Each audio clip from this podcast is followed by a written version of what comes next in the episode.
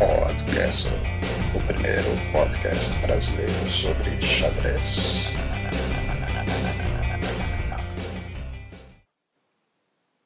Olá, hoje é quarta-feira, 10 de dezembro de 2014. Eu sou Alexandre Sigrist e esse é o Podcast.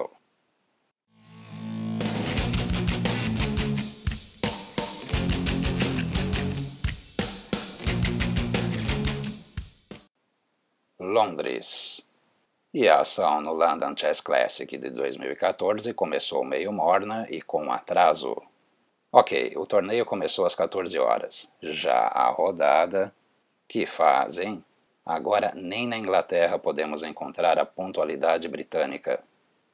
Hoje, pela primeira rodada, após um falatório de quase 15 minutos, o mestre de cerimônia fez o simbólico lance inicial na partida Kramnik-Anand, o apresentador começou o jogo com um D4, o peão dama, mas Kramnik precisou voltar o lance porque resolveu começar com um C4.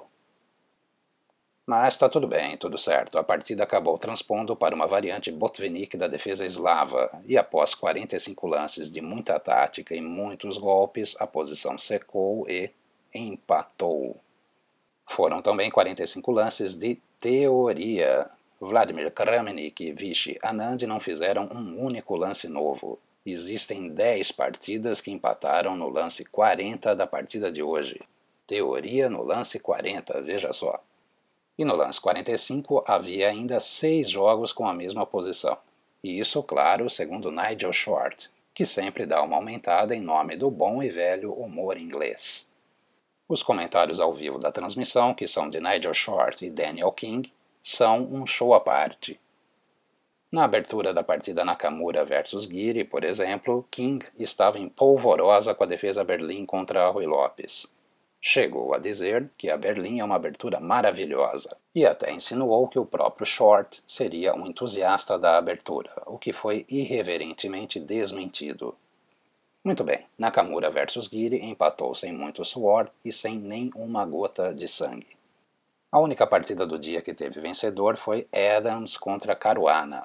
E quem diria, Adams venceu. Caruana, de pretas, resolveu deixar Adams entrar na Rui Lopes, o que foi, a meu ver, uma decisão questionável. Provavelmente, Fabiano quis mostrar que sabe mais que o inglês, um reconhecido especialista na abertura. O fato é que Caruana teve suas chances. A partida foi bem movimentada e cheia de momentos de, digamos, emoção. Teve até apuro de tempo. Após mais de seis horas de jogo, num final de reis, damas e peões, Caruana abandonou.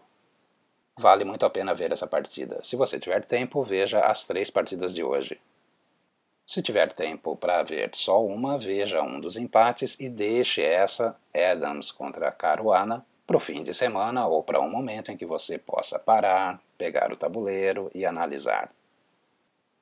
A segunda rodada é nesta quinta, dia 11, também às 14 horas. Anand vai de brancas contra Caruana, Giri contra Adams e Kramnik contra Nakamura e eu vou tentar acompanhar de perto essa última, Kramnik versus Nakamura. Vou tentar acompanhar, inclusive, os comentários no Twitter. Sempre tem algum engraçadão com frases hilárias. Hoje, por exemplo, já no final de torres da partida Kramnik-Anand, o simpático mandou essa. Abre aspas. Parece que Kramnik não está mais em sua preparação teórica. Fecha aspas. É brincadeira.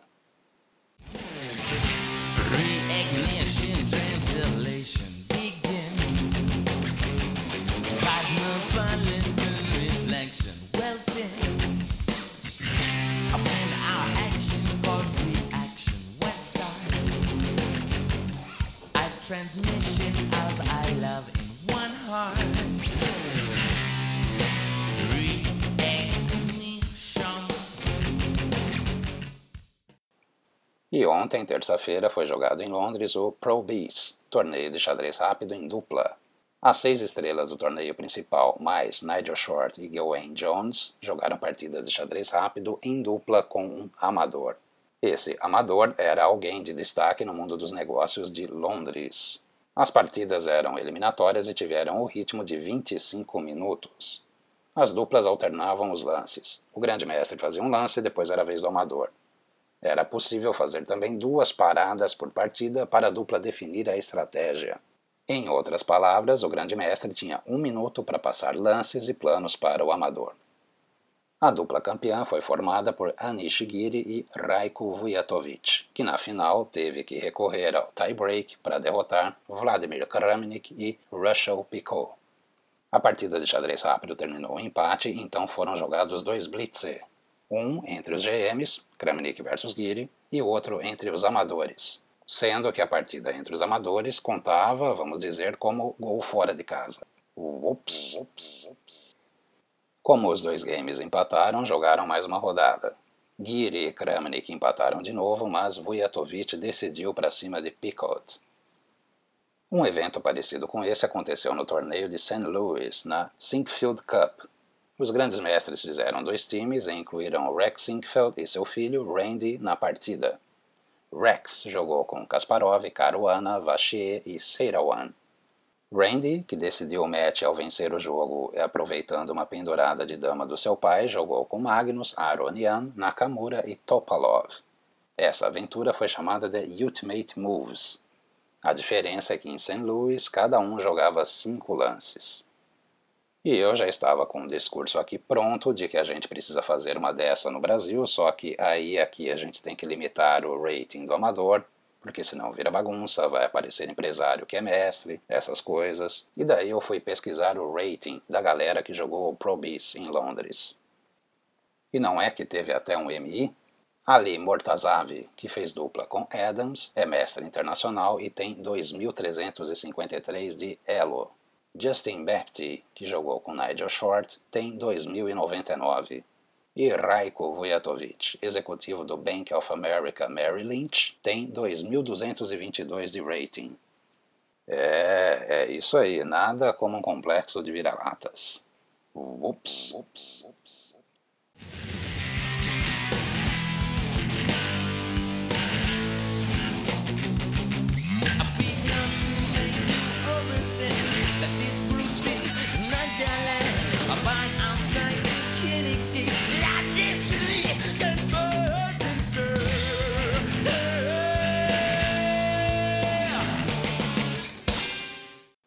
Tem brasileiro em Londres. O brasileiro Alexander Fear, que está jogando o torneio aberto em Londres, venceu mais uma hoje e agora tem 2,5 em 3. Amanhã, de pretas, enfrenta o veterano GM inglês Neil MacDonald. A esposa de Fear, a georgiana de nacionalidade francesa Nino Maizoradze, também está participando e foi derrotada hoje pelo mestre internacional francês Jonathan do Rerassul e agora está com dois pontos. Amanhã de brancas enfrenta o escocês Alistair White. White vai de pretas. Coisas da vida.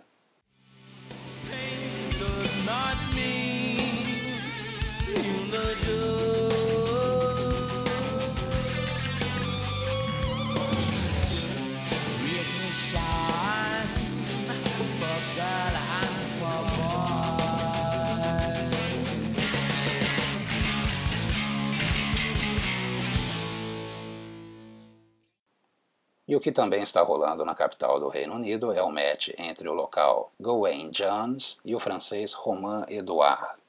É um match de seis partidas e a primeira foi jogada nesta quarta-feira. Foi uma partida bem movimentada, parecia que Gawain ia ganhar no ataque, mas o jogo foi até o final de torre e peão.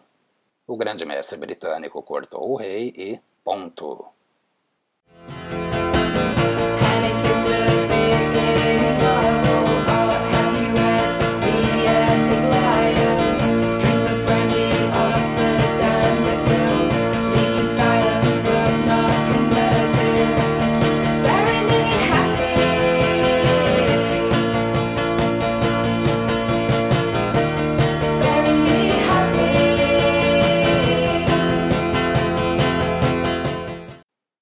Curiosidade: você sabe a diferença entre Inglaterra, Grã-Bretanha e Reino Unido? Hum. E você já viu algum jogador com nome artístico? Sim, tem gente jogando com nome artístico. Imagina se a moda pega. E já que temos jogador com nome artístico, nada mais justo do que Malcolm Payne, organizador do London Chess Classic, dar nome a um peão. Charlie, o peão C.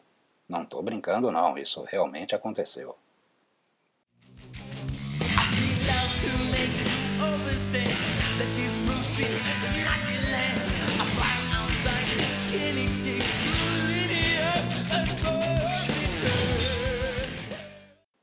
Aquele, abraço. abraço. abraço. Abração hoje para o professor Dimas, da PUC, uma lenda entre o corpo docente. Abração também para o Edenilton Santos Silva, que também é uma lenda e acabou de voltar da Índia, trazendo um jogo de peças que é, igual a ele, um show. Eu sou Alexandre Sigrist e este foi o Podcast. Até mais.